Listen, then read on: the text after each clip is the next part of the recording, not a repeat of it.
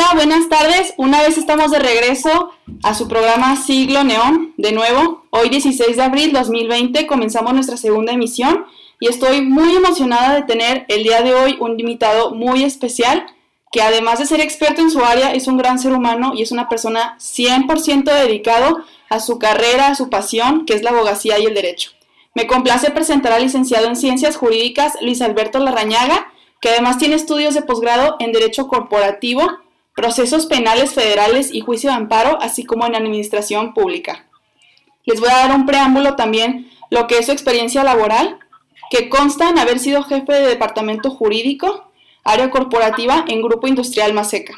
Además, estuvo en el ejercicio de función pública en Administración de Justicia como secretario proyectista en, en juzgados perdón, de distrito en la Ciudad de México en procesos penales, federales y juicios de amparo. También les voy a comentar que estuvo en la Procuración de Justicia. Llegó al puesto de ser director jurídico en aprehensiones de la entonces Procuraduría General de Justicia del Distrito Federal. Fue director también de Coordinación Institucional y representante de la entonces Procuraduría General de la República en los Consejos de Seguridad Aeroportuaria en la Ciudad de México y actualmente es abogado litigante con ejercicio en la ciudad de Torreón, Coahuila, y la Ciudad de México. Licenciado Luis Alberto, ¿cómo estás? Muy, muy buenas tardes, noches a todos, a todo el auditorio.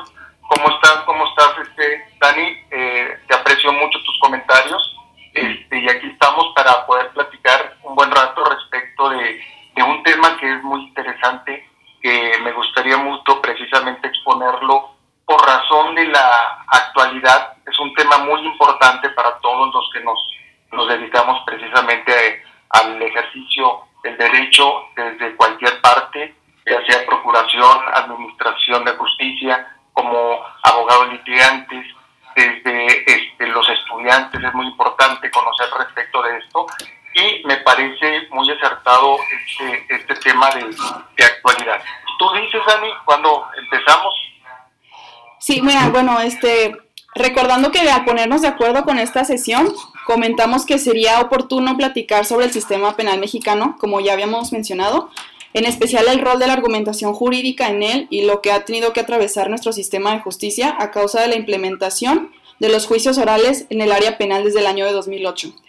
Antes que nada, este, pues sí me gustaría mucho que nos brindaras un poco de información sobre cómo funciona este sistema para aquellos que desconocen el tema completamente y en qué difiere del anterior y desde luego estaría estupendo escuchar cuál ha sido tu experiencia como profesional del derecho ante dicho sistema penal. Sí, mira, este, es muy interesante este, este nuevo el cambio que hemos tenido este, en un sistema que se considera o se consideró mixto, este, que es escrito y oral. Este, yo creo que mi punto de vista es el siguiente, es, ese sistema fue perfectible durante el año que estuvo, todos los años que estuvieron vigentes, este, dependía mucho también de, de, cómo se desarrollaban en los juzgados las audiencias, cómo se llevan a cabo las, lo que se llaman las diligencias.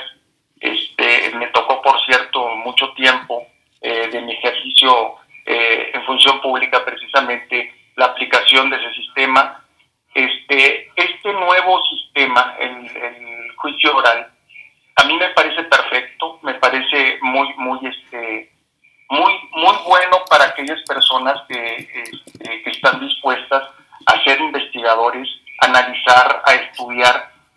manera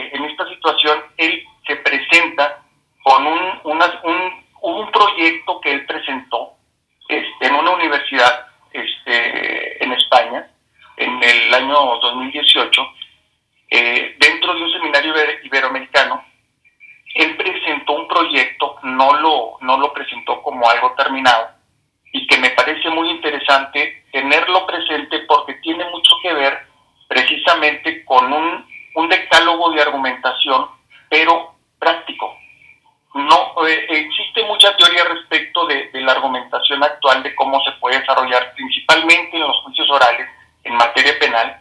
Este, eh, ha habido mucha capacitación respecto de esto y este, eso es muy interesante porque actualmente eh, muchas universidades muchas instituciones llevan a cabo cursos para actualizaciones y eso me parece fabuloso. Sin embargo, este, este decálogo que presentó en alguna ocasión el doctor Miguel Carbonell me parece algo, algo trascendente.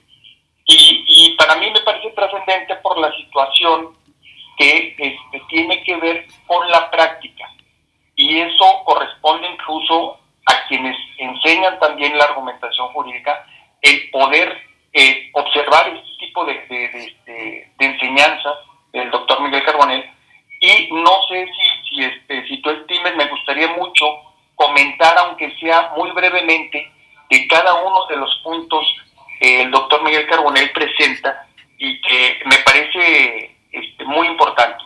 ¿Cómo ves? Este, eh, ¿Podría ser eso? ¿Podría, podría eh, comentar cada ellos de manera breve? Por supuesto que sí. Sí, claro. Mira, eh, viene, viene, viene, este, él, él saca este decálogo y lo comparte mucho con situaciones prácticas y esto me parece muy interesante para los que ejercemos en el litigio, situaciones muy importantes. Por ejemplo, viene como número uno, argumentar es una forma de comunicar.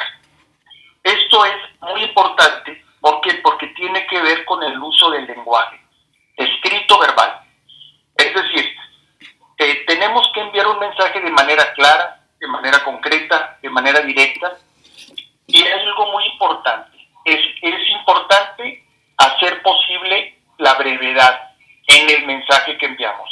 Ahora, desde el punto de vista de la práctica, yo quiero decirte que me he encontrado incluso con sentencias eh, eh, que están bastante abultadas, 300 hojas, y un porcentaje muy alto de esas 300 hojas, eh, y, no dudo que haya más, más de mayor volumen, son repeticiones de constancias. Realmente la argumentación contenida en esas resoluciones por escrito es, es muy poco. Entonces, eh, no solo no solo esto eh, pertenece a la situación de la, de la administración de justicia, pues, estamos hablando de sentencias, sino también existe abultamiento respecto de las demandas. También en la práctica me he encontrado con demandas extremadamente amplias. El, el, el argumento que se emplea en ellas es muy breve y, este, y eso es lo que hace falta precisamente para poder comunicar, para transmitir precisamente el mensaje que queremos llevar a, este, a, nuestra contraparte para poder establecer los puntos de litigio, los puntos de debate. Bien, como segundo punto, en este decálogo, decálogo de la argumentación, se establece como eh, la toma de decisiones tienes que tener un punto de partida importante en esto, que no tiene nada que ver con los tribunales. Es primero, llega, llega el cliente, establece el problema que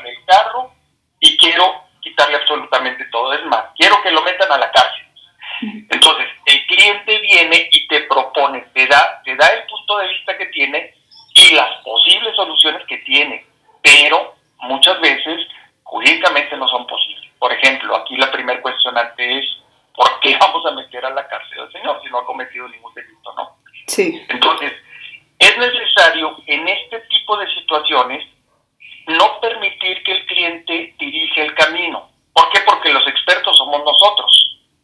¿Sí me explico? Entonces, la situación aquí es, este, muchas veces las personas no es tanto que quieran ganar una controversia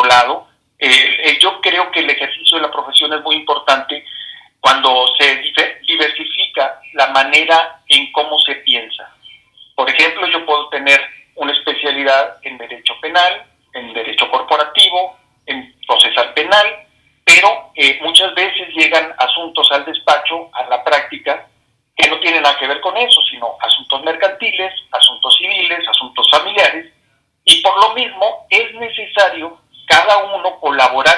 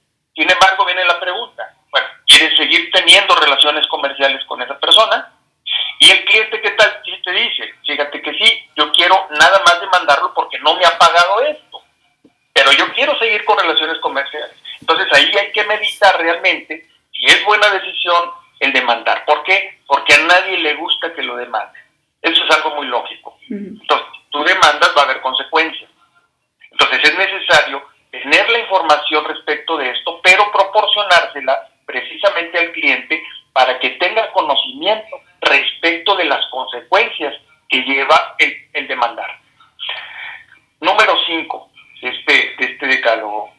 El costo de la decisión. Todo cuesta. En nuestra profesión y más como litigantes, todo cuesta. Un medio alternativo, el negociar, cuesta. El ir a juicio, cuesta. Todo cuesta. Esto de que la justicia es gratuita no es tan verdad. Lo que no existe son cobros de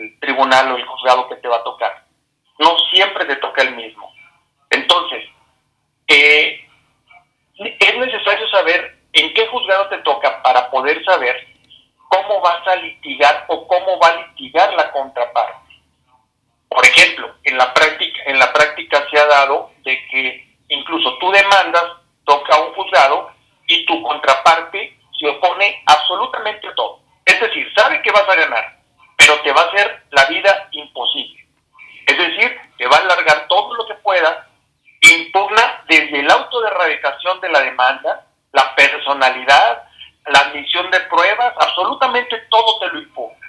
Entonces, eh, nuestra contraparte o la persona que hace eso, el abogado que hace esto, apuesta a la tardanza. ¿Para qué? Para lograr una ventaja. Entonces también hay que tenerlo en consideración precisamente cuando tú empiezas a estructurar el problema y cómo lo vas a solucionar desde el punto de vista jurídico. Número siete, a este, a este decálogo, la tolerancia al riesgo. ¿Qué significa la tolerancia al riesgo? Existen, eh, es necesario saber si el cliente va a tolerar el riesgo porque no todos los asuntos que nos caen a nuestras manos, no todos los conflictos legales se van a ganar. ¿Sí me explico? O sea, la cuestión es esta. En los tribunales que tenemos en Latinoamérica principalmente, el, el llevar a cabo una controversia entre los juzgados y depender de la decisión de, de un órgano jurisdiccional es como lanzar una moneda, una moneda al aire. Es decir, tú como abogado puedes intuir las consecuencias, pero la verdad, la realidad, la, la, solución del problema o cómo se vaya a determinar el problema depende de un sinnúmero, un, sinnúmero de cuestiones, que incluso no dependen de, ninguno de los abogados. Es decir, eh, hay abogados incluso en la práctica eh, te dicen, mira, este asunto está comido, yo te lo puedo solucionar en menos de tres meses.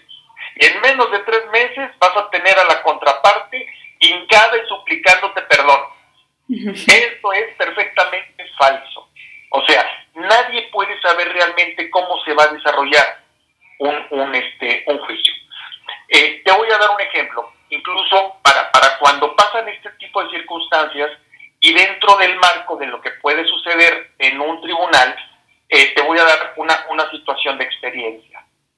En alguna ocasión, bueno, imagínate que nos encontramos en un asunto donde una señora ya divorciada, eh, nos encontramos ya en, en, el incidente de cuantificación y liquidación de pensión, le debe una pensión, y su ex esposo resulta que es una persona eh, empresaria. Es decir, una persona que tiene el suficiente poder para poder eh, financiar, para poder pagar la pensión que le corresponde a la señora.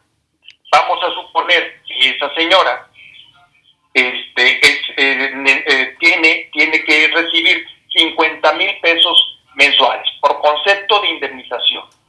Simplemente ponemos ese supuesto.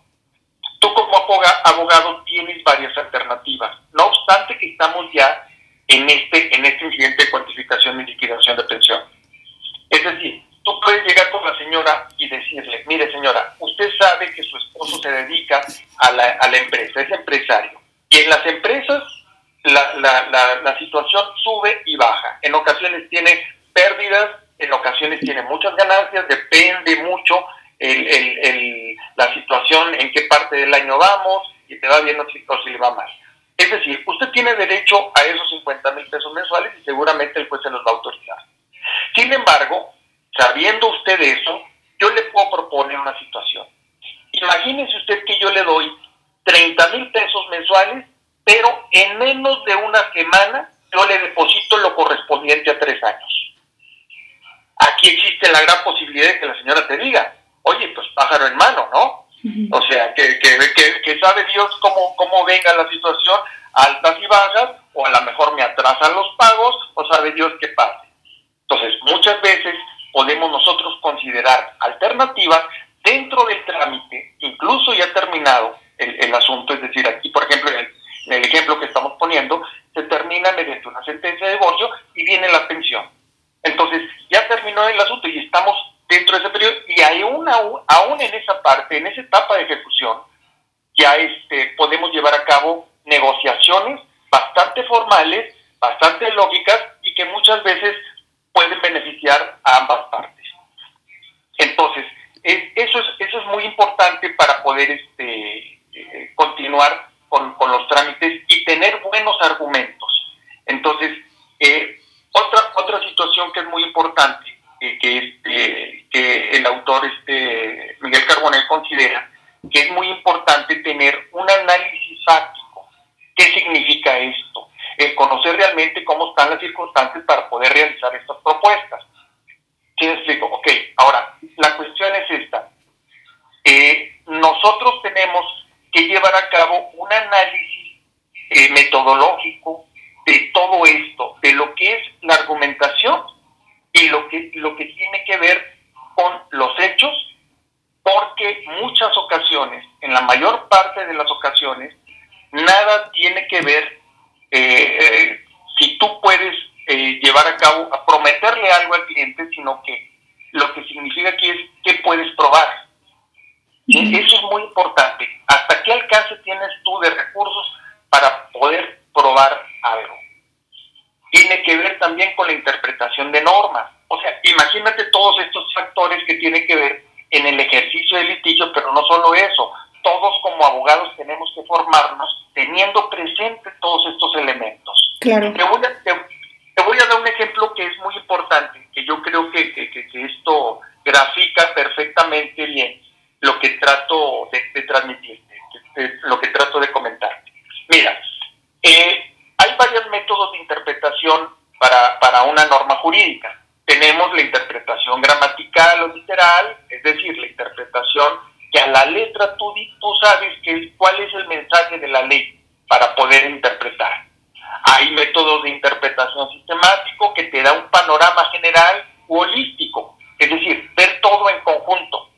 Hay una interpretación histórica también de la, de la norma jurídica, hay una interpretación teleológica, hay interpretaciones analógicas o extensivas, y en fin, bueno, yo te traigo estos, estos métodos de interpretación porque es necesario saber qué tipo de interpretación tú como, como, como abogado, como intérprete de la norma, le vas a dar. Vamos a, vamos a tomar eh, como ejemplo el método gramatical, es decir, a la letra. El ejemplo es el siguiente. El Código Fiscal de la Federación, en el artículo 102, establece el delito de contrabando. El delito de contrabando se define como aquel que introduzca al país o extraiga de él mercancías omitiendo el pago de contribuciones que deben cubrir. Palabras más, palabras menos, ese es el concepto.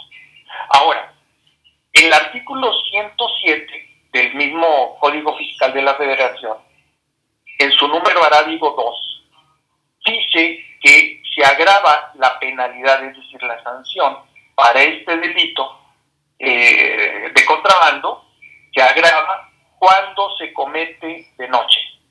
Entonces viene la pregunta, ¿qué es de noche? Ok, a partir de ahí vamos a empezar a querer interpretar. Y nosotros eh, nos vamos directamente a la letra, aplicamos el sistema gramatical, ¿qué podemos decir respecto de qué es la noche? Entonces, puede ser la respuesta. Hay autores, autores como Savigny, que inclusive él prefería precisamente, eh, preferentemente la cuestión de, la, de hacer interpretaciones gramaticales para no fallarle, pero en este caso ¿cómo lo aplicaríamos? La respuesta sería, bueno, de noche sería cuando existe ausencia de luz solar. Ok, pero entonces esta agravante de qué, esta agravante de qué depende? Depende de la temporada del año y dónde se encuentre el activo o el comisionista. Entonces, es increíble que una norma como esta, bajo la interpretación real que hacemos de la letra, es decir, gramatical o literal, dependa la agravante de la comisión de, de, de, este delito, precisamente de la temporada del año y de la geografía. Cosa, situación muy, muy curiosa y muy extraña, ¿no? Entonces, te voy a dar otro ejemplo, un, también un poco más, más gráfico para poder eh, comprender este, este alcance de, este, este, esta problemática. Y seguimos con el, con el, ¿cómo se llama? Con la, la interpretación literal. Claro, sí. Este, el artículo 179 del Código Penal de la Ciudad de México, estamos hablando de, un delito sexual, habla del acoso sexual. Literalmente dice, comete el delito de acoso sexual quien realice una conducta de naturaleza sexual indeseable para quien la recibe, es decir, para la víctima. Entonces, aquí entramos en un conflicto y en un, problema porque sí, claro. puede definirse exactamente como deseable para la víctima, que es deseable y que no es deseable. Sí, de hecho, eh, pues por esta misma ha habido muchísima controversia, ¿no? De, de este mismo concepto de lo que es el acoso y lo que no es. Eh, por eso mismo hay muchas personas que aún no comprenden ciertos estatutos, o sea, sí he visto que ha habido muchísima polémica acerca de esto. Pero a ver, ¿cómo lo interpretas tú? O sea, bueno, lo que, lo que tú estás diciendo, a ver, ¿cómo lo interpretas tú entonces? Bueno, entonces, aquí cuando te, enfrentas en una situación como esta, ¿qué es deseable, qué no es deseable para la víctima? Tiene que ver incluso con acudir a otros medios. Y aquí entramos al campo de las pruebas. ¿Cuáles pruebas? Precisamente tenemos que aplicar pruebas incluso psicológicas para poder saber cuál es el umbral, cuál es el horizonte de esta persona respecto a lo que considera ello, ella, que es deseable y que no.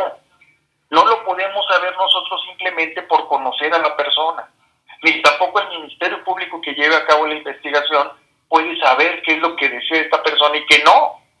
O sea, puede ser ofensivo para ella cualquier cosa, pero igual no. ¿Por qué? Porque depende de la educación, el crecimiento, el desarrollo, la formación de la persona la cultura que tenga. Entonces, son multifactoriales los, los elementos que debemos de tomar en cuenta para poder interpretar una norma y aplicarla al mundo real.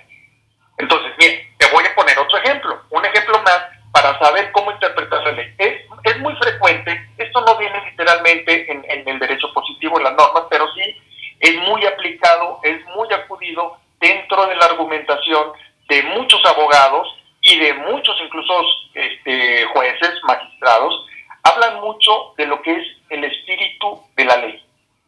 Sí. O sea, imagínate tú ese, ese, ese, ese concepto, el espíritu de la ley. Y muchos se atreven a decir incluso, el espíritu del constituyente dice esto.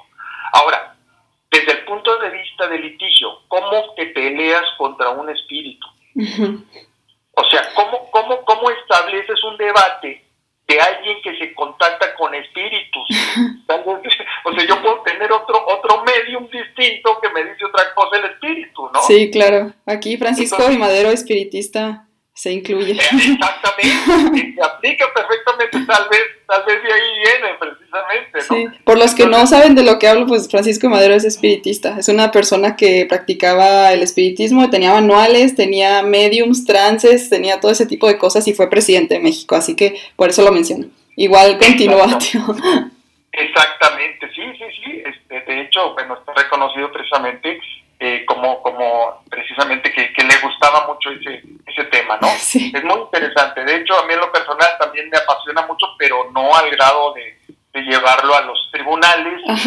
Y bueno, el, espíritu me lo, me lo dijo, ¿no? El espíritu de la ley. Claro. Sí, sí es, eh, sí es un poco complicado el poder interpretar eso y tú como, como litigante, este, ¿cómo interpretas eso cuando te lo dice un tribunal, por ejemplo?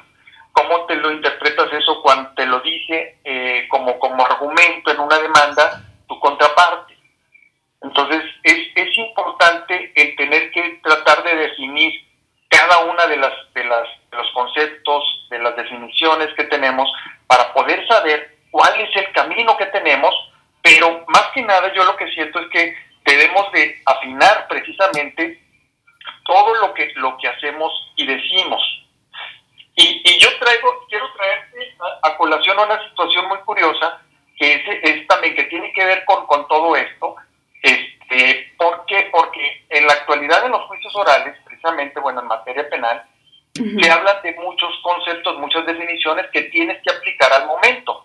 Es decir, eh, uno, uno de los, de los problemas que yo tengo para eso es que el poder, yo creo, mi punto de vista es que cuando tenías el sistema mixto, es decir, cuando podías llevar a cabo las alegaciones, que podías presentar conclusiones por escrito, igual el Ministerio Público, podías alegar de esa manera también conjuntamente con, con las alegaciones verbales que también se permitían.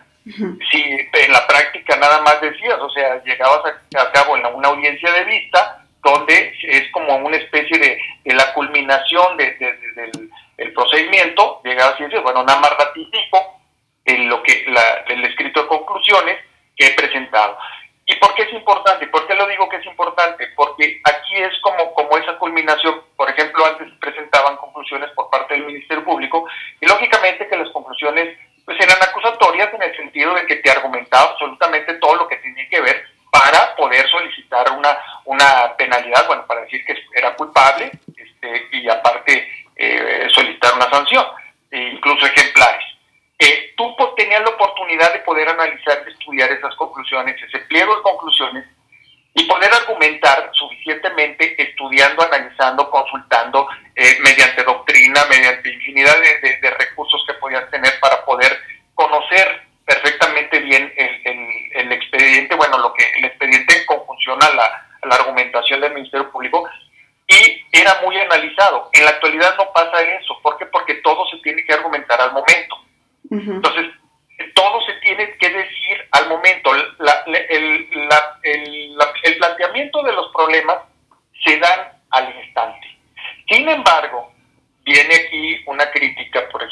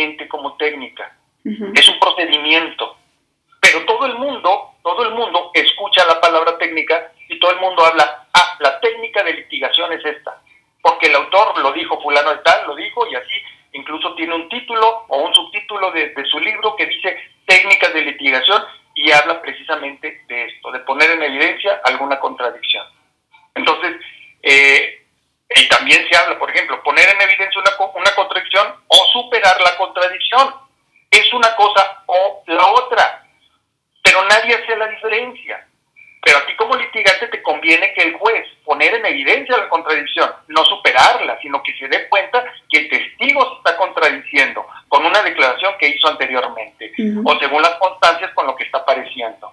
Entonces, hacer la diferencia, eso nos corresponde a nosotros y más en la formación, cuando estamos estudiando derecho, eh, los conceptos jurídicos, las definiciones, analizarlas, analizarlas con método. ¿Para qué? Para poder argumentar de manera efectiva, de manera clara y que nos quede con satisfacción a nosotros lo que estamos nosotros haciendo. Entonces, por eso es muy importante el análisis y el estudio de lo que estamos comentando. Te pongo otro ejemplo. Eh, mira, existe, por ejemplo, una premisa muy importante, este, incluso constitucional, el interés superior del niño. Ese es, un concepto muy claro, muy bien definido, o sea, no necesita mayor interpretación. Pero para tanto el doctor eh, Miguel Caruel como el doctor Manuel Atienza, que también tiene mucho, mucho este, respecto de argumento, muchos títulos, artículos, libros respecto de argumentación, este, ¿cómo podemos eh, estudiar y analizar la argumentación? Vamos a hablar de este ejemplo, el interés superior del niño. Hay materias que no puedes aplicar ese concepto, como por ejemplo en materia laboral. El trabajo de los niños está prohibido. Entonces, ¿cuál es la solución? ¿Qué podemos hacer respecto de esto? Entonces, nosotros en, todo caso, y la propuesta es la siguiente, el provocar un estudio, un estudio presente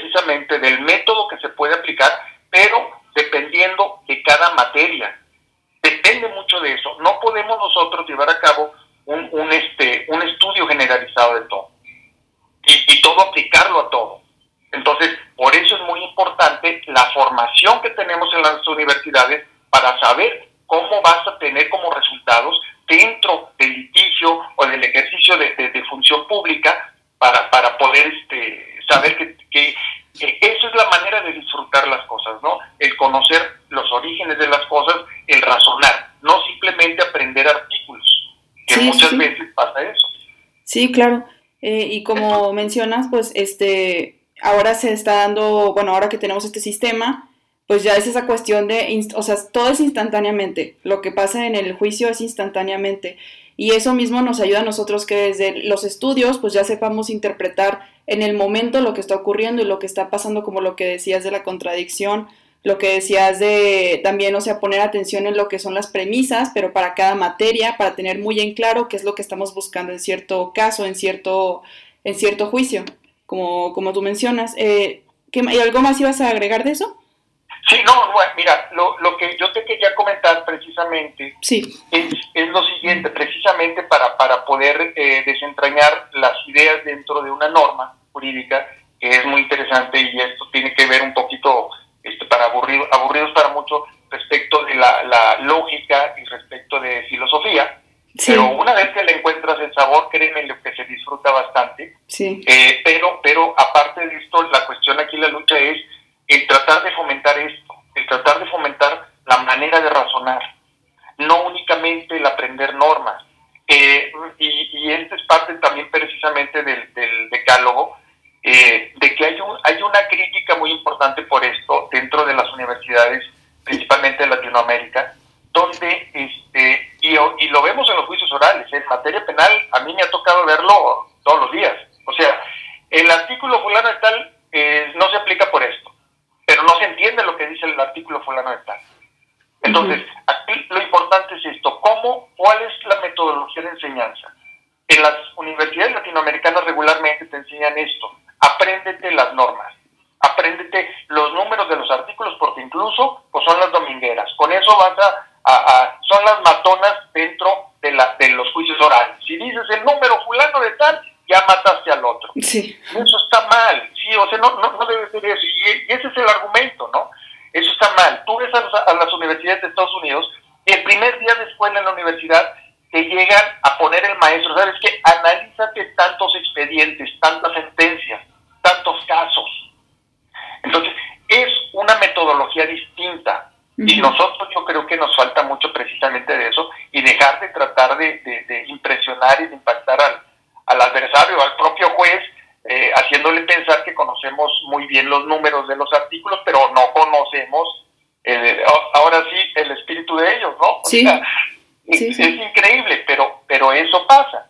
Entonces, dentro del litigio, dentro del litigio, fíjate lo, lo, lo curioso en todo esto, eh, muchas veces antes, bajo el, anterior esquema, el anterior paradigma que se tenía de, los trámites este, jurisdiccionales, se buscaba mucho no solo la verdad, la verdad de los hechos, sino el tratar de responder la pregunta de qué pasó. Eso, eso, eso era esencial, esa era la premisa importante. Vamos a ver qué fue lo que pasó. En la actualidad es más importante el poder responder a la pregunta ¿qué se puede probar?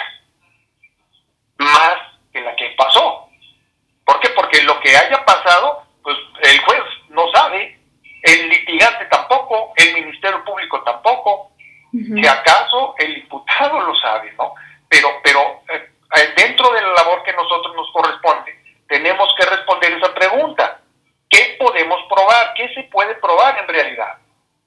Entonces, para poder responder esa pregunta necesitamos el concepto que en la actualidad también tiene mucha, mucha vigencia, mucho valor, que es la presentación de una teoría del caso. Es decir, para poder presentar una teoría del caso tienes que tener varios elementos presentes. El primero, el elemento fáctico. ¿Qué es el elemento fáctico? Los hechos. ¿Cómo pasaron los hechos? ¿Qué fue lo que sucedió? Y todo eso te tienes que informar de todo, de, todos los elementos que tenga. Como Ministerio Público, el, la información que le da la policía, los investigadores, o sea, tiene que, tiene que llevarse a cabo una, una investigación completa con factores de alimentación. Igual el litigante tiene dentro de esa, de esa investigación, también participa, tanto en la inicial como en la complementaria, participa activamente. Entonces, eh, participa precisamente por eso, porque se necesita abundar de información, de elementos fácticos. Después de eso se complementa con los elementos normativos. Es decir, cuáles son las adecuaciones de los elementos fácticos con los elementos normativos, es decir, el tipo del delito, por ejemplo, Si realmente se, se, adecua las hipótesis normativas con la conducta desplegada o con los, los hechos que, que se están este, investigando. Como tercer elemento tenemos eh, el elemento probatorio. ¿Qué es lo que puedes probar? Porque una cosa es lo que te puede decir tu cliente que pasó y otra cosa es que se pueda probar lo que te dice el cliente. Que existan pruebas, que existan medios de prueba para poder llegar precisamente a la información que necesitamos. Entonces, eh, y esto no es fácil de comprenderlo y por eso es que necesitamos tener una efectiva formación para poder eh, llevar a cabo el estudio y análisis este, de, de, principalmente de la argumentación. ¿Por qué? Por ejemplo, el, el elemento normativo tiene dos consideraciones. ¿Por qué? Porque el elemento normativo se divide en una parte sustantiva, que se refiere al tipo delictivo, al grado de ejecución del hecho, a la forma de intervención del, del activo o del imputado, y la naturaleza si es culposa o dolosa. Estamos hablando nada más de elementos sustantivos. Ahora, vámonos con los elementos adjetivos, que tienen que ver con cuestiones procesales. Se observarían aquí como carga probatoria, exactitud en la acusación por, por parte de la, de la Fiscalía o del Público, principios esenciales como el indubio pro reo, por ejemplo, pro homine, pro Entonces, eh, es decir, son elementos que tienes que tomar en cuenta para poder argumentar efectivamente. Entonces, después de que tienes esos elementos, viene, viene la pregunta que se hace el litigante. ¿Qué hacemos? ¿Vamos a defender activamente o pasivamente? Entonces, aquí, ¿qué significa el, el, argumento, el, el elemento argumento en una defensa activa o en una defensa pasiva? Entonces, depende mucho de la situación presente. Esa sería una respuesta de cuál es la, situación. Pero desde el punto de vista de la práctica, eh, lo que es importante es eh, tomar la decisión de una defensa activa por esto. Eh, la defensa pasiva siempre te obliga a sujetarte a, a siempre atacar situaciones o afectaciones formales, como por ejemplo que se rompió la cadena de custodia, que existe demora en la puesta a disposición, que la detención, la detención fue ilegal, por ejemplo. Entonces, situaciones este, que pudieras llevar a cabo mediante una defensa pasiva. Sí. Entonces, sin embargo, la, la defensa activa implica mucho más cosas que hacer, es decir, más argumentación, más pruebas, más elementos, este, más recursos defensistas. Por ejemplo, es muy importante dentro de este tipo de defensa activa este, llevar a cabo, por ejemplo, también, que es parte de la formación y es parte de la argumentación, lo que se establece en el derecho internacional en materia de derechos humanos. Y esto es bastante amplio. Desde, tenemos desde las condiciones de las prisiones, torturas, aplicaciones de protocolos de Estambul, de Estambul, jurisprudencia de la Corte Interamericana de Derechos Humanos, en fin, es abundante todo esto. O sea, lo que te quiero decir es esto. Nosotros como estudiosos del derecho tenemos que enfocarnos precisamente a esto, al estudio y al análisis. Es muy importante todo esto, ¿no? Entonces, este, yo creo que, este, es, más, eh, más importante llevar a cabo el, el estudio de la argumentación, precisamente tomando en cuenta todo lo que está alrededor. Entonces, este, eh, te voy a dar un ejemplo. En nuestro derecho positivo, en nuestras leyes, se encuentran enunciados legales que, que, son claros, como puede ser, por ejemplo, el de la defensa efectiva. Aquí te lo pone. Debes de tener una defensa efectiva. Estoy hablando en materia penal, el, el, para el diputado, una defensa efectiva.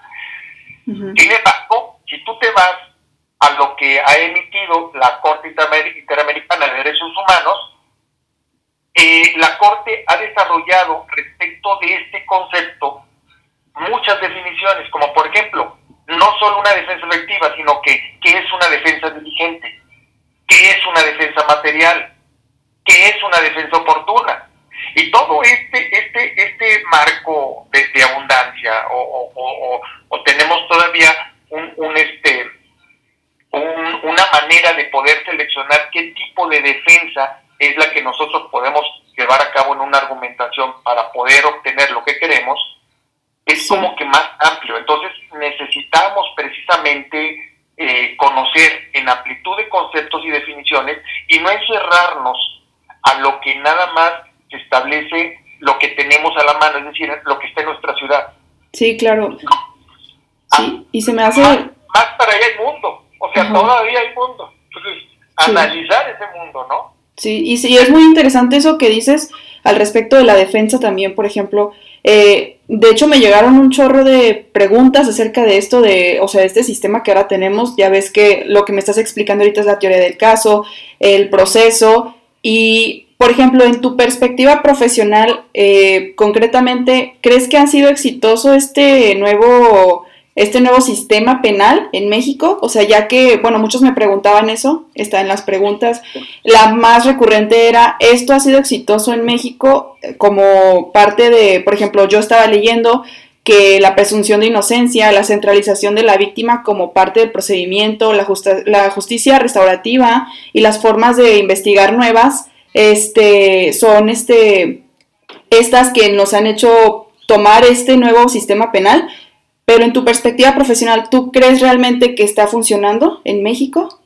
Mira, yo, yo tengo una, una, una respuesta ahí que la, la, trato de ser muy prudente con la respuesta, claro. porque incluso en alguna ocasión estuve escuchando una entrevista este, que se le hizo eh, a Juan Velázquez, también eh, excelentísimo este, litigante, eh, y yo lo admiro mucho y yo he ido a muchas conferencias de él y cursos y todo, lo admiro mucho. Y él hablaba precisamente respecto de este sistema que él decía, mira, no creo yo que tenga tanta efectividad este sistema. Y aquí es donde yo le pongo mi ingrediente. Tienes razón en esto. O sea, puede ser un buen sistema. Para mí el sistema anterior era perfectible. Eso a mí no me cabe la más mínima duda. Este, el cambiarlo así de repente, este, sí vino a trastocar ciertas situaciones que tienen mucho que ver incluso con, la idiosincrasia, incluso de, las, de los abogados, de las personas, de, de, nuestra sociedad por esto. Este, este sistema no es mexicano, sino que se ha mexicanizado en, algunos estados incluso, ¿no? Sí ¿qué te quiero decir con esto? Eh, no, el planteamiento para poder aplicar el nuevo sistema dependió de cada uno de los estados. Entonces tenemos el caso de Chihuahua y Durango, por ejemplo, que fueron de los primeros en aplicar el sistema. Ellos implementaron un sistema y empezaron a adecuar costumbrismos, digamos, dentro de los, los este, eh, las, las, audiencias. Eh, para ellos, para ellos, para estos dos estados, pues obviamente como punta de lanza de esto, pues ellos, ellos este, están muy satisfechos y están muy orgullosos de ser los primeros, los innovadores y todo, y hasta los maestros que enseñaron a, otros estados a poder llevar a cabo estas audiencias. El problema es que también se arraigaron los vicios. Los vicios respecto de cosas que no han decidido no, no perfeccionarlas. Y te digo por esto, porque yo he estado litigando también en el estado de Durango y hay muchos vicios muy arraigados que si tú llegas de fuera como abogado litigante, tú no estás adecuado a las costumbres de nosotros. Sí.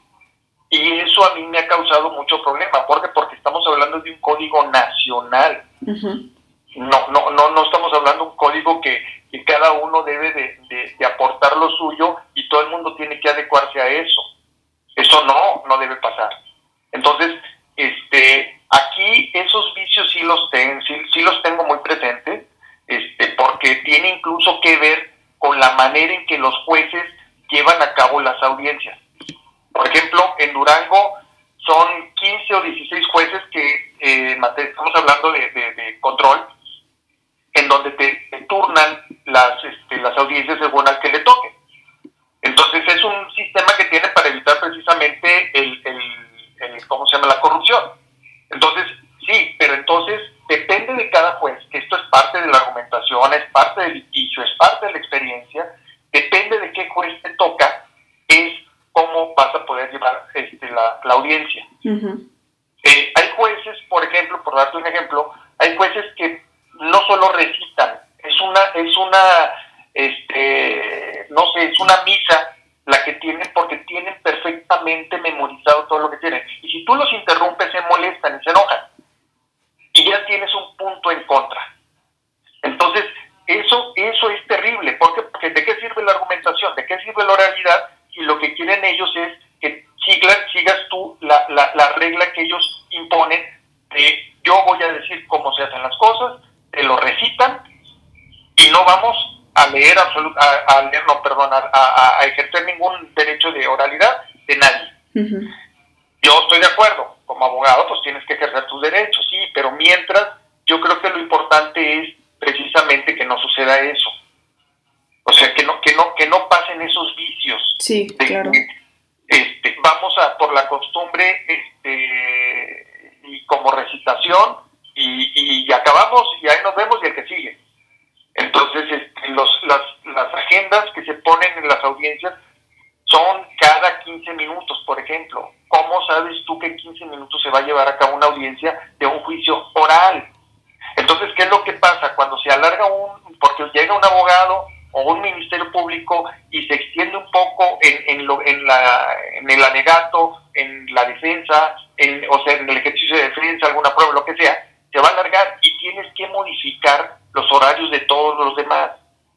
Entonces, yo creo que es importante tomar en cuenta muchos factores y no considerar que se tratan ni, ni, ni de audiencias con plantillas, sino que depende mucho de la espontaneidad de lo que sucede en ese momento, precisamente es la esencia de las, de las audiencias orales, de los juicios orales.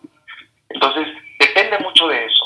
Entonces, no perder eso es muy importante. Y para, precisamente para Juan Velázquez decía, se está imponiendo mucho, el problema es, y para mí puede fracasar ese sistema, si no cuidamos precisamente la esencia de, de estos sistemas de oralidad. ¿Para qué están diseñados y cuál es el objetivo?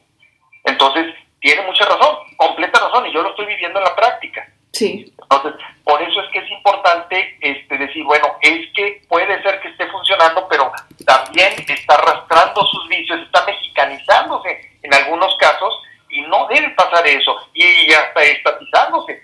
cada estado ya está formando su, su manera de llevar a cabo sus audiencias tus conceptos y definiciones incluso. Claro, y ese no es el chiste de, de, un sistema que pues fue implementado en 2008, que se supone que tenía que tener menos de esos vicios, era más centrado en el humano y en la persona en la que estaba siendo procesada. Y es muy interesante, de hecho, escuchar tu opinión acerca de estos temas. Yo creo que más de tres lo apreciaron mucho ahora que este, muchos de mis compañeros en derecho te este, están escuchando, nos están escuchando. También a las personas que desconocían de este tema que no sabían en qué sistema penal nos encontrábamos aquí en México, pues ya saben y ya saben la importancia también de argumentación jurídica. Eh, desgraciadamente ya se nos va a acabar el tiempo, eh, nomás, sí, ya sé, yo me la estaba pasando aquí increíble porque de verdad es muy interesante escuchar a alguien, alguien como tú que nos explique de manera sencilla lo que es nuestro sistema penal. Eh, nada más quiero mencionar que, este, bueno, aquí el licenciado Larrañaga me, fue el de los que me convenció a estudiar Derecho, con su decálogo, me enseñó el decálogo del abogado y eso me hizo a mí reflexionar mucho acerca de la decisión que yo quería tomar eh, dentro de mi carrera.